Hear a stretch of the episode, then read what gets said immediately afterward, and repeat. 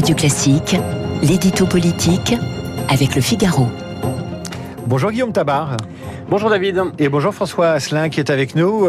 Bonjour. On se retrouve dans une poignée de minutes pour, euh, pour l'interview politique. François Asselin qui sera reçu tout à l'heure à l'Elysée par le président de la République et les partenaires sociaux pour évoquer la relance, les réformes et peut-être la réforme des retraites. Quant à vous Guillaume Tabar, euh, vous nous parlez de la droite dans tous ses États. Hier, c'était le Rassemblement national à l'issue de son congrès. Aujourd'hui, les Républicains, un bureau politique qui se tient ce soir dans une ambiance que je devine probablement glaciale. Et en guise de préliminaire, Valérie Pécresse, Laurent Vauquier, Bruno Retailleau et Hervé Morin signent dans le Figaro une tribune pour réclamer une primaire. Alors, est-ce que c'est une offensive anti-Xavier Bertrand? Bah oui, c'est une offensive anti-Bertrand dans la mesure où le président de la région de France, le seul à droite pour l'instant à être officiellement déclaré, a prévenu, martelé, répété, juré qu'il était hors de question pour lui de se soumettre à une primaire ou à un quelque mode de désignation que ce soit. Mais c'est aussi une pression forte exercée sur Christian Jacob, dans la mesure où le patron des Républicains ne veut pas non plus entendre parler de primaire. Les signataires se moquent d'ailleurs au passage de la méthode suggérée par le patron de LR qui ne veut pas d'un vote mais qui s'en remet à des sondages dont on vient pourtant de vérifier au régional qu'ils avaient une fiabilité, on peut dire, douteuse. Alors, en signant un texte commun, eh bien, Valérie Pécresse, Laurent Wauquiez et Bruno Retailleau, qui sont pourtant rivaux et qui se voient chacun en candidat de la droite à la présidentielle, veulent montrer que, au moins, entre eux, ils sont d'accord pour jouer le jeu d'une compétition franche et loyale.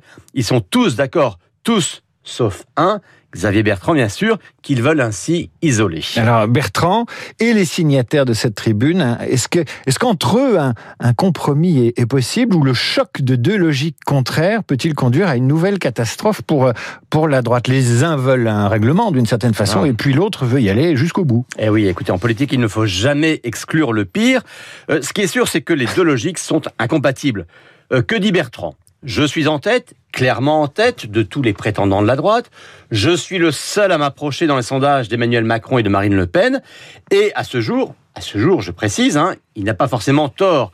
Sa conclusion est simple ne perdons pas de temps à nous battre entre nous. Mettez-vous tous derrière moi. Bah voyons. Le pari de Bertrand, vous l'avez compris, c'est de s'imposer comme candidat naturel. Mais que disent en retour Pécresse, Vauquier ou Rotaillot L'homme providentiel n'existe pas. Tu es peut-être en tête, mais parce que tu es le seul à être déclaré. Tu as brillamment regagné ta région, mais nous aussi. Alors, comme personne ne s'impose de lui-même, eh bien, il faut bien mettre en place une procédure que chacun acceptera. Et puis après tout, pourquoi faire compliqué quand on peut faire simple Faisons un vote, un vote ouvert à tous les sympathisants qui se reconnaissent dans les valeurs de la droite et du centre. Vous le voyez, deux logiques contraires et pour l'instant, on ne voit personne céder. On peut imaginer que ce mélange de bras de fer et de poker menteur va durer plusieurs semaines. Vous allez voir qu'on va vivre un de ces feuilletons dont la droite est experte. Alors, une primaire qui renvoie quand même un mauvais souvenir, pire que ça, un souvenir dramatique pour la droite, c'est l'échec de, de Fillon en 2017. Rappelons quand même qu'en décembre 2016, Fillon est quasi président. Deux mois plus tard, il est pestiféré. Et eh oui, hein, et c'est pour cela que Jacob, Bertrand et d'autres ne veulent pas en entendre parler et que ceux qui la réclament n'ose pas l'appeler par son nom. Mais rappelons quand même hein, que les ennuis de Fillon n'ont strictement rien à voir avec la primaire qu'il avait gagnée.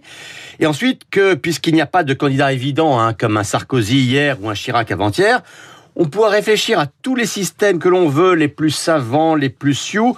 On n'en trouvera jamais de plus simple, de plus démocratique et finalement de plus légitime qu'un vote, donc qu'une primaire. Moi, je vote Guillaume Tabar et je lui dis à demain. Merci Guillaume. Il représente 150 000 entrepreneurs issus de petites et moyennes entreprises, soit 3 millions de salariés. François Asselin, président de la CPME, est maintenant l'invité politique de